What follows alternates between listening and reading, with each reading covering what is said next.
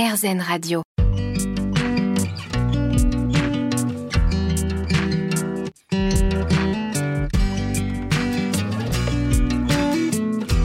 L'instant présent Aurélie Godefroy.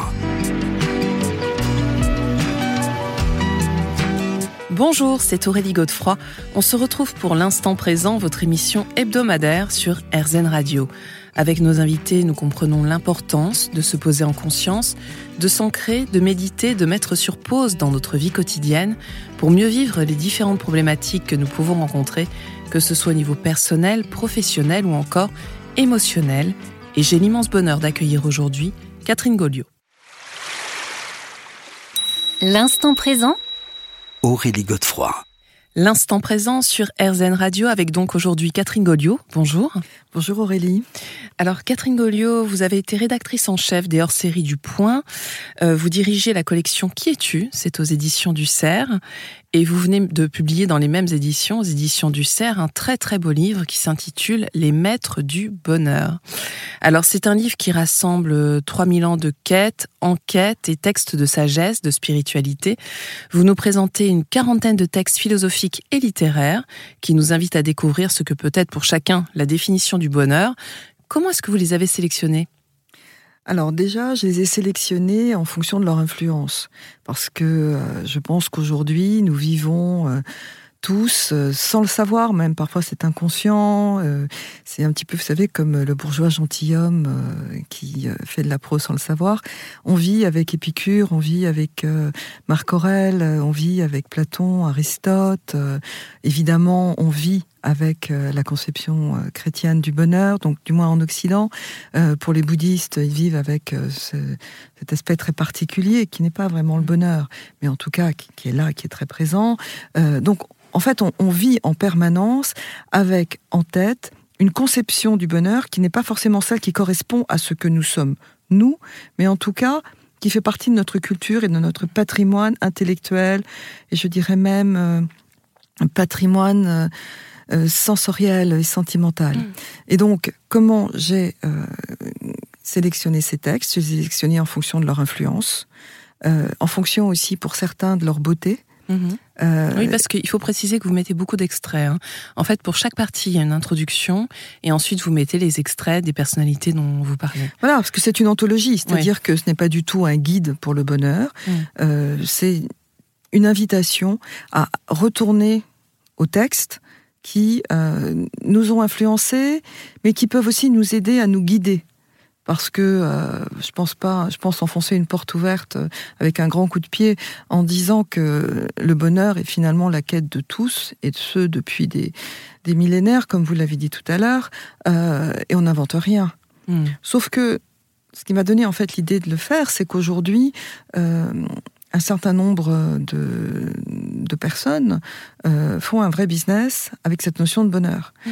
C'est vrai qu'aujourd'hui, par exemple, euh, aux États-Unis, euh, la notion de, positivité est, devenue une injonction au bonheur. Oui, en fait. Vrai que et, que, et que personnellement, ça me pose un vrai problème. Mm. C'est-à-dire que, en gros, si vous n'arrivez pas à vous lever le matin en vous disant que tout va bien, cheese, la vie est mm. belle, mm. ben, en gros, vous êtes un, vous êtes un nul. Donc, euh, vous êtes dans une situation d'échec, ce qui est exactement l'inverse que de ce que doit être le bonheur. Mais alors, justement, quelle est votre définition à vous du bonheur? Personnellement, ma définition à moi, et euh, c'est aussi l'un des points importants du livre, excusez-moi d'élargir tout de suite, c'est que le bonheur, c'est d'abord une question intime, personnelle. C'est-à-dire intime et universelle en même temps, ça qui est intéressant. C'est universel parce que c'est une quête universelle, mais euh, contrairement à ce que la société a pu nous faire euh, croire euh, depuis très très longtemps, ça ne doit pas être une injonction. C'est-à-dire que vous, Aurélie, vous avez une conception du bonheur qui n'est peut-être pas la mienne. Tout à fait, bien sûr. Moi, par exemple, mon, bon, c'est très intime, mais ma conception du bonheur, cela rime avec le fait d'être avec des personnes que j'aime, à un moment donné, sachant que je peux les perdre. Donc, je sais que ça ne va pas durer très très longtemps, mais c'est un état général de satisfaction, de bien-être, qui euh, n'est pas la joie, parce que la joie c'est une petite étincelle. on peut être plus éphémère. C'est beaucoup plus éphémère, mais en même temps, ce n'est pas, euh, comme le disaient les anciens, euh, ce sentiment que le bonheur doit être un constat, un bilan. Les Et le bonheur n'est pas une fatalité non plus, dites-vous. Et ce n'est pas non plus une fatalité. C'est-à-dire qu'en fait, le bonheur au départ, pour les anciens, c'était directement lié euh, au fatou, c'est-à-dire au destin. Alors il y avait des gens qui avaient la chance d'être heureux, puis ceux qui avaient la chance de pas l'être. Euh, et puis aussi, il y avait cette idée qu'on ne pouvait dire de quelqu'un qu'il était heureux qu'une fois qu'il était mort. Mm. Parce que justement, il y avait cette notion de bilan. Et il est très intéressant de voir comment, finalement, a prévalu avec la modernité cette notion aussi que le bonheur, c'est maintenant. C'est dans l'instant, c'est dans le vécu, c'est dans le ressenti, et dans cette capacité, en fait, à apprécier la vie en ce qu'elle est Et à c'est ce moment-là. c'est ce que nous allons voir dans quelques instants, justement.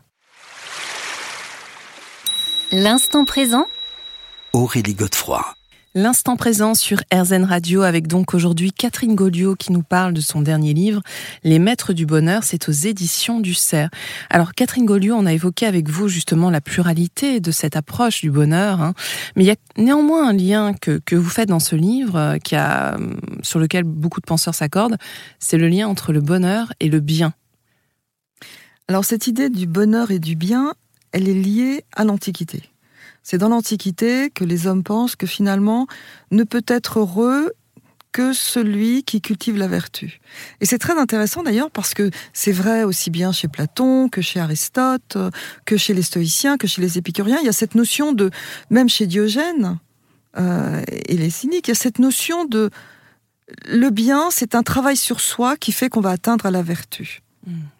Et euh, c'est une idée qui, par exemple chez Aristote, est associée aussi à l'idée que, comme l'homme est un animal politique, cette vertu, elle doit être collective, c'est-à-dire qu'elle doit s'appliquer aussi à la cité. C'est-à-dire que le bonheur, c'est pas seulement une affaire personnelle, c'est aussi le comportement d'un individu, homme, femme. Enfin, à l'époque, on parle plutôt des hommes, hein, parce que Oui. les femmes, euh, on a, les gens sont pas très intéressés, manifestement.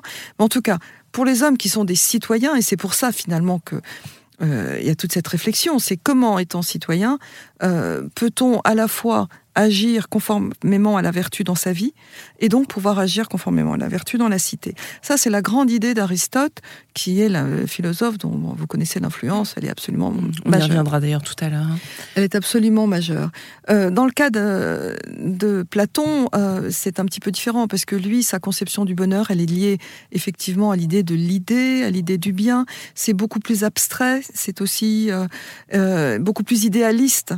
Et il est très intéressant de voir, et là je fais un grand saut, mais je pense que c'est une réflexion intéressante à avoir, c'est que finalement la notion du bien que nous avons dans le christianisme, euh, qui est euh, la religion majeure de l'Occident.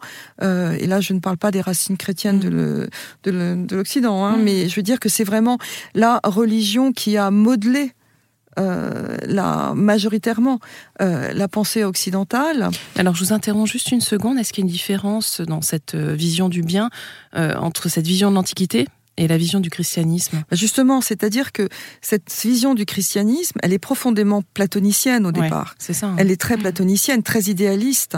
Et euh, bon, bah, on le sait, hein, ce que va apporter euh, le christianisme, c'est cette idée que finalement, euh, le bonheur ne peut venir que dans l'union avec Dieu et, le, et, le, et, et un comportement qui correspond à ce que veut Dieu. Mais de toute façon, ce bonheur, il ne sera jugé, il ne peut être jugé qu'après la mort. Mm. Et ce On y revient là alors, et là, on, finalement. Bah, c'est-à-dire que on ne peut être heureux qu'auprès de Dieu, Mm. et donc quand on est mort. Dans Alors le royaume des cieux. Voilà. Alors que du temps de l'Antiquité, on conçoit très bien qu'on puisse être heureux euh, de son vivant. Même dans le judaïsme, par exemple, on conçoit très bien qu'on puisse être heureux et très très heureux de son vivant. Alors que le christianisme apporte cette notion différente euh, qui existait déjà dans l'Antiquité. Il a, il a repris un certain nombre d'idées de l'Antiquité, il n'a pas tout inventé. Mais lui en a fait vraiment un principe majeur, c'est-à-dire que le Christ euh, meurt pour sauver les hommes, et que donc c'est quand euh, les hommes auront, après le jugement dernier, les hommes auront ressuscité, qu'ils seront auprès de Dieu, et que là, ils connaîtront ce bonheur véritable. Mm. Le reste n'est euh, que euh, plaisir, joie, euh, Superficialité. mais alors- c'est plus superficiel, disons. Ça ne veut pas dire Ouais. que l'Église euh, nie complètement le, pla- enfin, le, le bonheur dans la vie, mais c'est pas essentiel. Oui, il y a une forme de hiérarchie hein, très nette qui s'instaure. Alors parlez-nous un petit peu de l'Orient et plus particulièrement du, du bouddhisme. Que nous dit le bouddhisme sur le bonheur? Et d'ailleurs, est-ce qu'on peut parler de bonheur? Bah, Non, en fait. Le, problème du bonheur, c'est pas un problème pour l'Orient, mmh. d'une manière générale, ou, peu. Euh, Alors, qu'est-ce qu'on entend par nirvana, ce, terme qu'on reprend d'ailleurs beaucoup aujourd'hui Alors, le nirvana, nous, on le traduit par bonheur, bonheur euh, majeur, ineffable, etc. C'est plutôt un absolu, c'est-à-dire, en fait, ce que dit le Bouddha, c'est qu'une fois que vous vous êtes délesté de tous les désirs, qui finalement vous bloquent, et ce sont ces désirs, cette espèce de, de besoin permanent de ne pas être en soi, mais d'être ailleurs et de, et de désirer, espèce de libido permanente. Mais il n'utilise pas du tout le mot libido, puisque c'est un mot psychanalytique. Mais c'est ça qui vous rend malheureux. Mm. C'est le fait d'être constamment dans je voudrais et non pas dans l'être. Et lui, ce qu'il recommande, il dit mais délestez-vous lâchez-vous. Hmm. Ce qui ne veut pas dire qu'on est dans l'indifférence. Donc en fait, l'idée, c'est le détachement, mais pas l'indifférence. On se retrouve dans quelques instants, Catherine Goliot.